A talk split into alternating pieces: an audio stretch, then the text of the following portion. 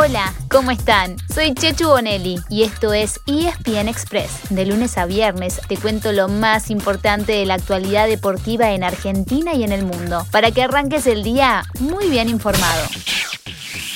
¿Se quedaron con ganas de ver a la selección y a Lionel Messi ahora que juega con público? Bueno, agenden estas fechas que se anunciaron ayer. El jueves 7 de octubre arranca otra triple fecha de eliminatorias, pero ese día Argentina juega en Asunción frente a Paraguay. Pero el domingo 10 y el jueves 14, ahí sí, hagan fila virtual en la compu y busquen entradas, que habrá dos partidos en el Monumental, el primero con Uruguay y el segundo con Perú. Después en noviembre se termina la actividad de este año con visita el jueves 11 a Montevideo para enfrentar a Uruguay y para cerrar el clásico con Obrigado Brasil el martes 16 en San Juan. ¿Jugarán más de 5 minutos esta vez? Les dejamos un dato más de la selección. En agosto se mantuvo sexta en el ranking FIFA, que sigue liderando Bélgica.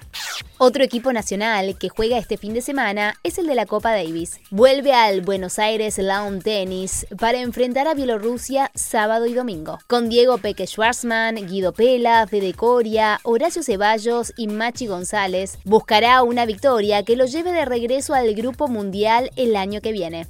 Nos metemos con el rugby, rumbo a un fin de semana en el que no se van a poder despegar de las pantallas de ESPN y de Star Plus. Los Pumas vuelven a enfrentar a los All Blacks en el Rugby Championship. No hay que madrugar tanto como otras veces, ya que juegan a las 7 de la mañana del sábado, aunque antes, a las 4 de la mañana, también se repite el duelo Australia y Sudáfrica. ¿Se levantan para hacer doblete? El sábado también tienen los 6 partidos del top 12 de la urba, entre ESPN, Star Plus y los streaming de scrum.com. Pero de viernes a domingo pueden combinar todas estas opciones. El arranque de la Premiership de Inglaterra, el Top 14 de Francia, el Campeonato Uruguayo, el 7 de Vancouver y el amistoso entre Argentina 15 y Uruguay. Más ovalado no se consigue.